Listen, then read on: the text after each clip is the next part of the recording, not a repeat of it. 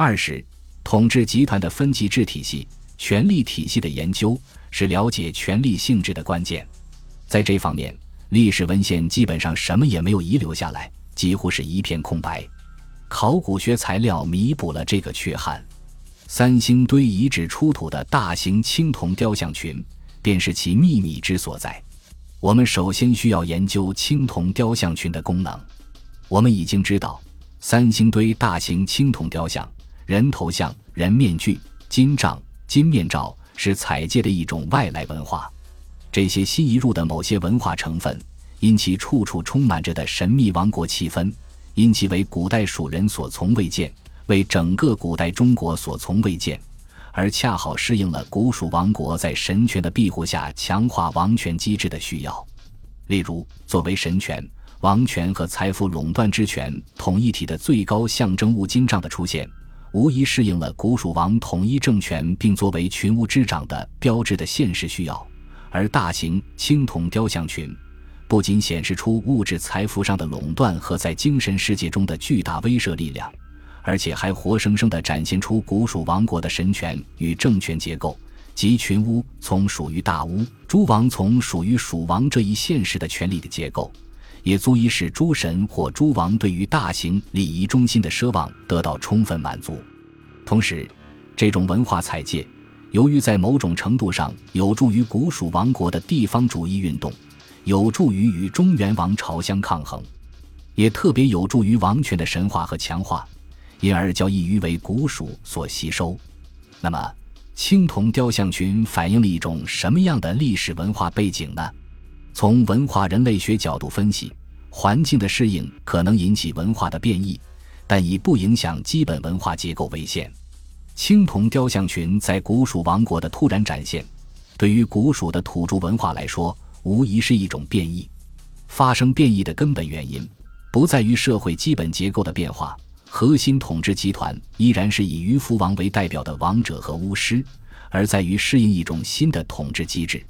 这种新的统治机制，就是以蜀王为核心的一个统治空间更广、族类更多的政治实体的形成，即以蜀为中心的多元一体的统治的形成。三星堆一二号祭祀坑出土的青铜全身人物雕像、人头像、人面像，都是服饰、冠饰、发饰各异。服饰上有左衽长袍、对襟长袍，右衽长袖短衣、独鼻裤等各不相同。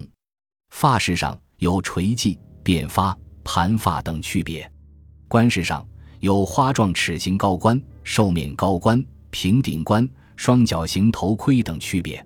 从人类学和中国史籍对古代民族的识别标准来看，衣、冠、发饰都是区分族别的重要标志。此外，还有言语、饮食等。言语、饮食今已难以详考。仅就衣、观、发饰而言，一、二号祭祀坑出土的雕像群显然标志着不同族类的集合。